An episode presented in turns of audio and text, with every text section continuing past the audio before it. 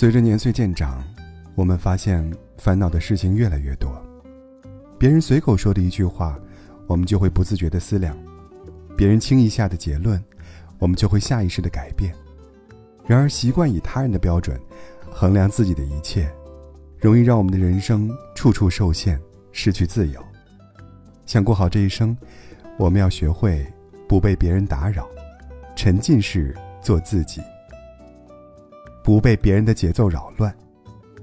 松下幸之助说：“我们不必羡慕他人的才能，也不必悲叹自己的平庸。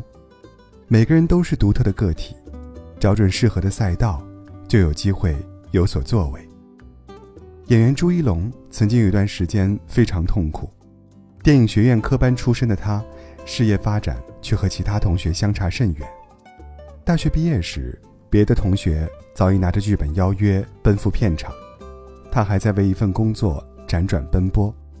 好不容易有个面试机会，生性腼腆的他却只能眼巴巴看着别人口若悬河，自己在一旁笨嘴拙舌。迷茫之际，一部小成本的数字电影找到了他。虽然片酬很低，但是为了能继续拍戏，他还是一头扎了进去，一干就是四年。四年里。别的同学早已在圈中崭露头角，有的还拍摄了大制作电影，只有他还在沉寂中苦苦挣扎。为了克服焦虑，他选择让自己沉浸到表演的世界里，每一个小角色他都认真对待，每一个小表情他都用心琢磨，就这样扎实而坚定地走着每一步，靠着不懈的努力钻研，他的演技日臻成熟。二零二二年。三十四岁的他，凭借《人生大事》中的莫三妹，全票当选第三十五届金鸡奖最佳男主角。那一刻，他终于走出了事业瓶颈，迎来属于他的一片天。而昔日那些曾超越过他的同学，有的已经转行，有的早已沉寂。现在的我们似乎陷入了一个怪圈，无论多窄的路，大家还是选择跟着别人一起挤。先是读书考大学，然后是找工作买房，最后是结婚生子。每个人像是被命运的鞭子不停地抽打，不停地旋转，直到精疲力尽，瘫倒在地。然而，人生不是做数学题，没有标准答案。每个人的背景不同，机缘不同，走的路自然也应该不一样。如果一味的跟着别人转，就很容易被带偏方向。找不到属于自己的路，所以，不要让任何人打扰你的时间表，要创造属于自己的有意义的人生。不被别人的评价左右。日本小说家山本文绪说：“比世人目光还要可怕的，实际上是你自己那颗在意世人目光的心。因为在意，总想着做到尽善尽美。事实上，这世上的事。”无论你怎么做，总有人会不满意的。与其听从他人的主观评价，不如坚定做优秀的自己。二零一五年，在北京七九八爆出一则新闻：有位画家第一次举办画展，画作竟然卖出了一百三十万。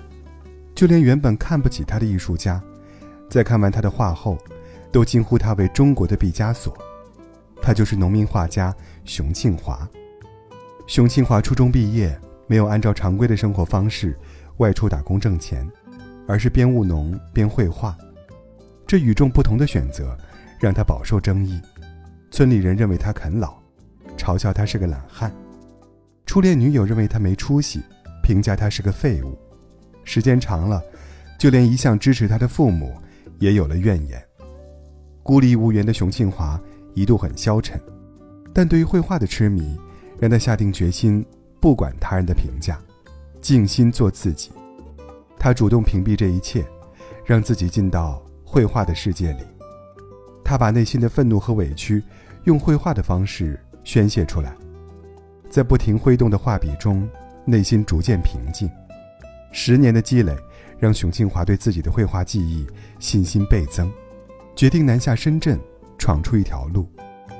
然而，老板那句“你根本不会画画”。让他好不容易积累的信念轰然坍塌。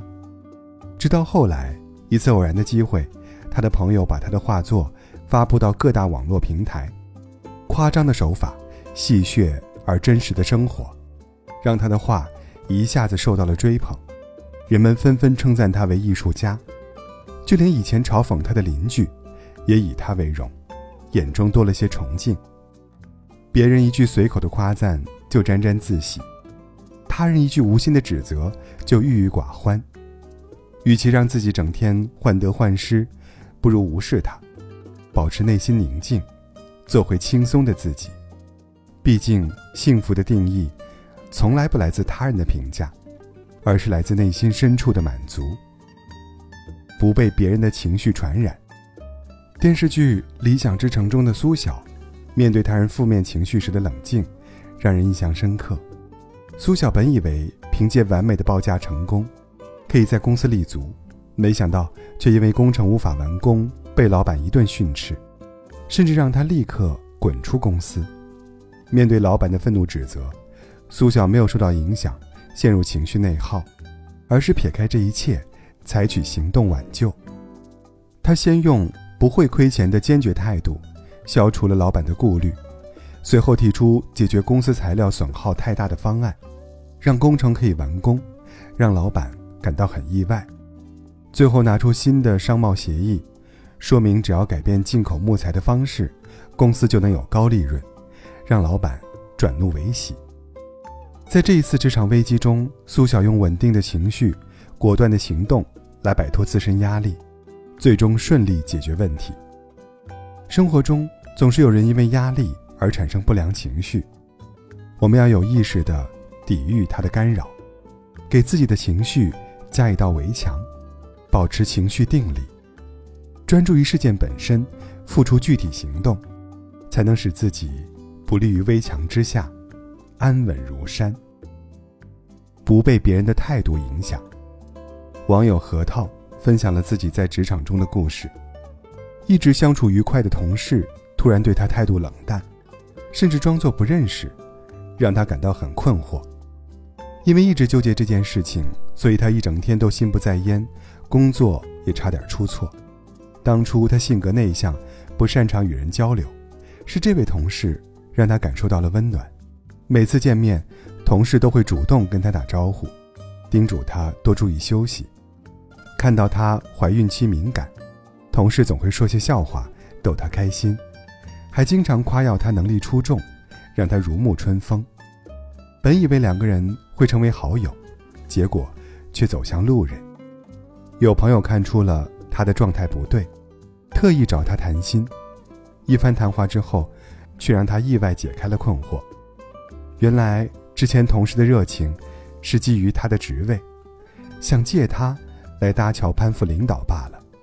现在他已经调离了原岗位，没有了利用价值，自然也就对他。没有热情的必要了。了解真相后，他不再纠结，主动断了联系。